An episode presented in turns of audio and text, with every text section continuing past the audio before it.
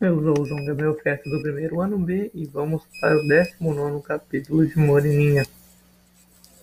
Entramos, entremos nos corações. O que é bom dura pouco. As festas estão, estão acabadas. Nossas belas conhecidas bordam. Os nossos alegres estudantes estão de livro na mão. Mas pelo que toca a estes, qual é? Digam-me qual é o estudante que, depois de uma baduscada de dom, não fica por oito dias incapaz de compreender a mais insignificante lição. Isto sucede assim, essa pobre gente vê, por toda parte e misturando-se com todos os pensamentos no livro em que estuda, nas estampas que observa, na dissertação que escreve, o baile, as moças e os prazeres que apreciou. O nosso Augusto, por exemplo, está agora bronco para lições e impertinente com tudo. Rafael é quem paga o pato. Se o inocente moleque, moleque lhe apronta o muito cedo, apanha meia dúzia de bolos. Pelo meu PC ficou escuro. Ah, não tá carregando. Esqueço de carregar.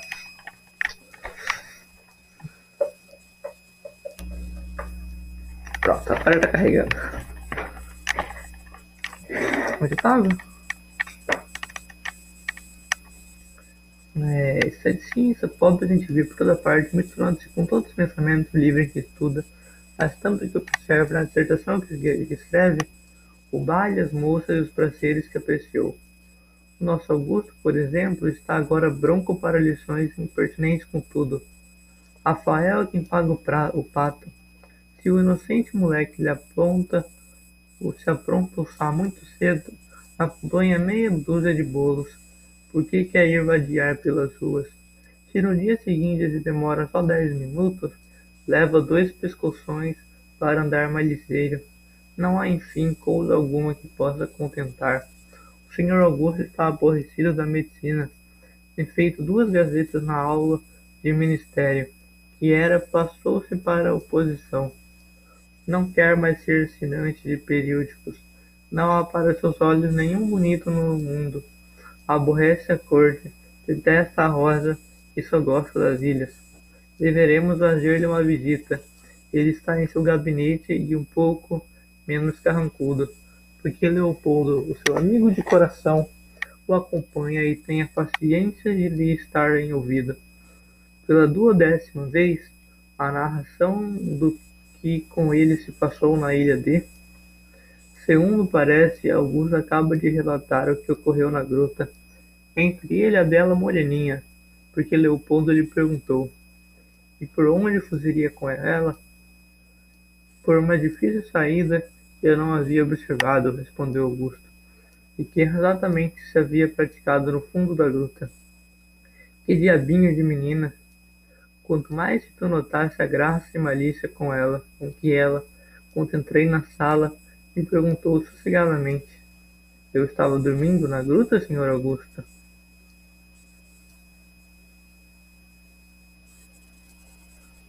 Então ela gostou de tua semi-declaração? Não, não. Se ela tivesse gostado, não me fugiria. Ora, é boa. Não devia fazer outra, co outra coisa. Se ela gostasse de mim, mas por que não me deu um só sinal de ternura? Também eu, às vezes, Tão adiantado, foi desta um tolo, um basbaque. Tremi diante de uma criança que não tem quinze anos e não sabe dizer duas palavras. Está doido, Augusto? E doido varrido.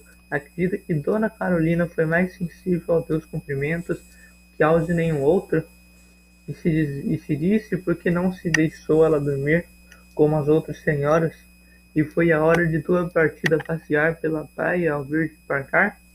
Por que ficou ali passeando até desaparecer o teu patelão? Isso não significa nada. Ora, ature seu namorado. Mas venha cá, senhor Augusto.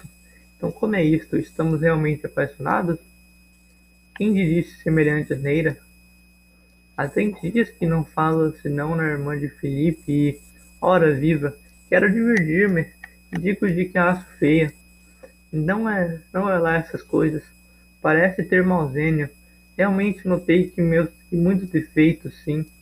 Mas às vezes, olha, Leopoldo, quando ela fala ou mesmo quando está calada, ainda melhor, quando ela dança ou mesmo quando está sentada, ah, ela rindo-se, é até mesmo séria, quando ela canta ou toca ou brinca ou corre, com os cabelos a neglice ou divididos em belas tranças, quanto, para que dizer mais? Sempre Leopoldo, sempre ela é bela, formosa, encantadora, angélica. Então que história é essa? Acaba divinizando a mesma pessoa que, principiando, chamaste feia? Pois eu dissesse que ela era feia? É verdade que eu no princípio, mas depois, ora, estou com dores na cabeça. Este maldito Velpeal, que lição temos amanhã? Tratar-se das apresentações de Temos Massada? Quem te perguntou por isso agora? Falemos de Dona Carolina, do baile do. Eis aí outra. Não acabaste de perguntar-me qual era a lição de amanhã? Eu? Pode ser. Essa é minha cabeça. Não é tua cabeça, Augusto. É o teu coração. Houve um momento de silêncio. Augusto abriu um livro e fechou-o logo. logo. Depois tomou um rapé, passeou-se pelo quarto duas ou três vezes e finalmente veio de novo sentar-se junto de Leopoldo. É verdade, disse que não é minha cabeça, a causa está no coração. Leopoldo tinha dito mesmo de te conversar, porém não posso mais esconder os sentimentos que eu penso que são segredos e que todo mundo lê nos olhos. Leopoldo, aquela menina que aborreci no primeiro instante, que julguei insuportável e logo depois espirituosa, que daí algumas horas e comecei a achar bonita, no curto trato de um dia, ou melhor ainda, em alguns minutos de uma cena de amor e piedade, em que a vi de joelhos banhando os pés de sua ama, plantou no meu coração um domínio forte, um sentimento filho da admiração, talvez mais sentimento que o novo para mim, que não sei como sabe, porque o Senhor é um nome muito frio para que o pudesse exprimir. Eu a mim não conheço. Não sei onde isto irá parar. Eu amo, ardo, morro. Modera-te, Augusto. Acalma-te, não é graça. Olha, quem está vermelhos como um pimentão. Oh, tudo naquela ilha fatal se assanhou para enfeitiçar-me. Tudo, até a própria mentira. E tu acreditaste muito nessa senhora? Escuta, Leopoldo. Uma vez que com a avó de Felipe conversavam na gruta, eu, fatigado e sequioso, bebi um copo d'água da fonte do Rocedo. Então a nossa boa hóspede contou-me uma fabulosa e singular tradição daquela fonte. A água dizia-se milagrosa, e quem bebesse dela não sairia da ilha sem amar alguém de seus habitantes. Eis aqui, pois, uma mentira, mas uma mentira que excitou a minha imaginação. Uma mentira que me perseguiu lá dois dias e que me persegue ainda hoje. Uma mentira, enfim, que se transformou em verdade, porque eu bebi daquela água e não pude deixar a ilha sem amar. Cara, eu pensei que ele só ia terminar. E muito, um de seus habitantes. Pensei que ele só ia amar ela depois que ela revelasse ser a, a esposa dele, mas ele já tá apaixonadaço. Deveras que isso não deixa de ser interessante mas que efeitos esperas do que se provém de toda essa moxinifada e efeito? O amor? Amor? Amor não é efeito, nem causa, nem princípio, nem fim, e é tudo. Tudo isso ao mesmo tempo. É uma coisa que, sim, finalmente pode mudar razões. Amor é o diabo, disse-me, pois, sinceramente falando, qual o resultado que pensas de tirar de tudo isso que me contaste? Que resultado? O amor?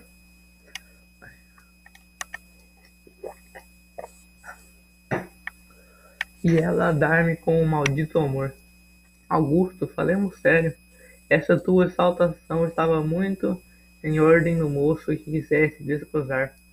Dona Carolina, porém tu nem cuidas em casamento, nem se tal pensasses, tu lembrarias, roceiro, como és? de escolher para a mulher uma menina que foi criada e educada e pode dizer que mora na corte? Esta agora não é má, deveras que ainda não me passou pela mente a ideia do casamento, nem saberá a tal ponto minha loucura, para suponhamos o contrário disto. Que mal achas eu que um roceiro se case com uma moça da cidade? Que mal? Ora, escuta, devendo ir, ir morar na roça, a moça tem necessariamente de mudar de costumes e de vida. Compreende, pois, quando atormentará o coração do pobre marido à vista dos desapores e contrariedades que sofrera, na solidão, que sofrerá na solidão e monotonia campestre a senhora alimentada no seio dos prazeres e festim da corte, quando deve entristecer suspiros de saudade de quem será testemunha, quando a amada companheira recordar-se de sua família, de suas amigas, do teatro, do passeio, dessa cadeia de delícias, enfim, que apesar dela a ligará ainda seu passado. Oh, não, não, Leopoldo. Se o marido for amado por ela, quando se ama deveras e se está com o objeto do amor, não se recorda, não se deseja, não se quer mais nada. Tu falas em amor, Augusto? Ainda bem que somos ambos estudantes da roça, pois posso dizer de agora o que entendo sem medo de ofender a suscetibilidade, suscetibilidade de cortesão algum, pois ainda não observaste que o verdadeiro amor não se dá muito com os ares da cidade, e por natureza e hábito as nossas roceiras são mais gostantes que os cidadãos. Olha, aqui encontramos nas moças mais espírito, mais verdade, graça e prendas. Porém, porém, nós não acharemos nem mais beleza, nem tanta constância. Estudemos as duas vidas. A moça da corte cresce e vive, cresce e vive comovida, sempre por sensações novas e brilhantes, por objetos que se multiplicam e se renovam a todo momento, por prazeres e distrações que se precipitam ainda contra a vontade. Tudo a obriga a ser volúvel. Se chegas a nela um instante só, que variedade de sensações! Seus olhos têm de saltar da carruagem para o cavaleiro, da, da senhora que passa para o menino que brinca, o séquio do casamento para o acompanhamento do enterro. Sua alma tem de sentir ao mesmo tempo o grito de dor e a risada de prazer, os lamentos, os pratos de alegria e o ruído do povo. Depois tem o baile, com sua atmosfera de lisonjas e mentiras, onde ela se acostuma a fingir o que não sente e ouvir frases de amor a todas horas a mudar de galanteador em cada contradança. Depois tem o teatro, onde sem óculos fitos em seu rosto parecem estar dizendo: És bela, e assim sendo-se de orgulho e muitas vezes de vaidade. Finalmente, ela se faz por força e por costume tão inconstante como a sociedade em que vive, tão mudável como o modo de vestidos. Queres agora ver o que passa com o moço da roça? Ali ela está na solidão de seu campo, talvez menos alegre, porém certamente mais livre. Sua alma é todos os dias tocada dos mesmos objetos. Ao romper d'alva, é sempre sua aurora que bruxuleia no horizonte. Durante o dia, são sempre os mesmos pratos, os mesmos bosques e árvores. De tarde, sempre o mesmo gado, que se recolhendo ao curral à noite, sempre a mesma lua, que prateia seus raios na lisa superfície do lago. Assim, ela se acostuma a ver e amar um único objeto. Seu espírito, quando concebe uma ideia, não a deixa mais. Abraça, anima e vive eterno com ela. Sua alma, quando chega a amar, é para nunca mais esquecer. É para viver e morrer por aqueles que ama. Isto é sim. Augusto considera que é lá em nossos campos que mais brilham os sentimentos, que não são a mesma vida, que não podem acabar senão com ela. Como está exagerado, Leopoldo? Jurai que desejais casar com alguma moça da rosa? Oh, se esse desejo me dominar, certamente o satisfarei com uma das minhas caçompinhas de minha terra. Eu logo vi nos, nos teus raciocínios e observações andava o gênero de prevenção. Escuso-me, porém, de responder-te, pois quem falaste em geral e desse modo concedes que há muitas exceções, sem dúvidas. Porém, quando não tu me forçarias a tomar a palavra para defender a linda moreninha que tanto me cativa. Então, Augusto, teremos porventura um romance? Que romance? Perdera a bosta e ao contemplar-se um mês. Daqui até lá, se eu pudesse esquecê-la, mas aquela menina não é como as outras. É uma tentação, um diabinho. Pois começas a escrever? Estás tolo, respondeu Augusto, tomando por um momento seu antigo bom humor. Eu ainda pretendo nesses quinze dias mudar de amor três vezes. Basta, porém, de estudante, já temos ouvido bastante nosso Augusto e demorarmos mais tempo no seu gabinete, fora querer estudar ainda as mesmas coisas. Porém, o tal mocinho que quer acampar de beija-flor parece que caiu no visco dos olhos e graças às fortes belezas da ilha de e esta sinceramente namorado dela. Ora, todos sabem que os amantes têm um prazer indizível em matriquear os ouvidos dos que o atendem com uma, com uma história muito comprida e mil vezes repetida que, reduzindo as expressões mais simples, ficaria em zero, ou quando muito, nos seguintes termos. Eu olhei a ela, eu olhei e ela olhou, e lhe disse, pode ser, não pode ser. Deixemos, portanto, o senhor Augusto entregue a seus cuidados de moça, e tanto mais que já conhecemos o estado em que se acha. Vamos agora entrar no coraçãozinho de um ente bem amável, que não tem como aquele uma pessoa a quem confie suas penas, e por isso sofre talvez mais. Faremos uma visita à nossa linda moreninha. Também suas modificações têm aparecido no caráter de Dona Carolina, depois dos festejos de Santa Ana antes deles, era essa interessante jovenzinha o prazer da ilha de irreconciliável inimiga da tristeza. Ela ignorava o que, o que era estar melancólica dez minutos e praticava o tepocismo de não consentir que alguém o tivesse. Junto ela, por força ou vontade, tudo tinha que respirar alegria. Sabia tirar partido de todas as circunstâncias para fazer rir, e, boa, afável e carinhosa para com todos, amoldava os corações à sua vontade. O ídolo, o delírio de quantos a praticavam. Era ela a vida daquele lugar e empunhavam com as suas graças o certo do Brasil. Hoje, suas maneiras são outras. Enquanto suas músicas se empoeiram, seu piano passa dias inteiros fechado seus bonecos não mudam de vestido, ela vaga solitária pela praia, apertando seus belos olhares na vastidão do mar. Ou, sentada no banco de relva da gruta, descansa a cabeça em sua mão e pensa: em que? Quais serão os solitários pensamentos de uma menina de, de menos de quinze anos? E às vezes suspira. Um suspiro? Eis o que dá um pouco explicativo. Assim como o grito tem o eco, a flor, o aroma e a dor gemida têm o amor o suspiro. Ah, o amor é demoninho que não pede para entrar no coração da gente e os pede quase sempre importuno por pior trato que se lhe dê.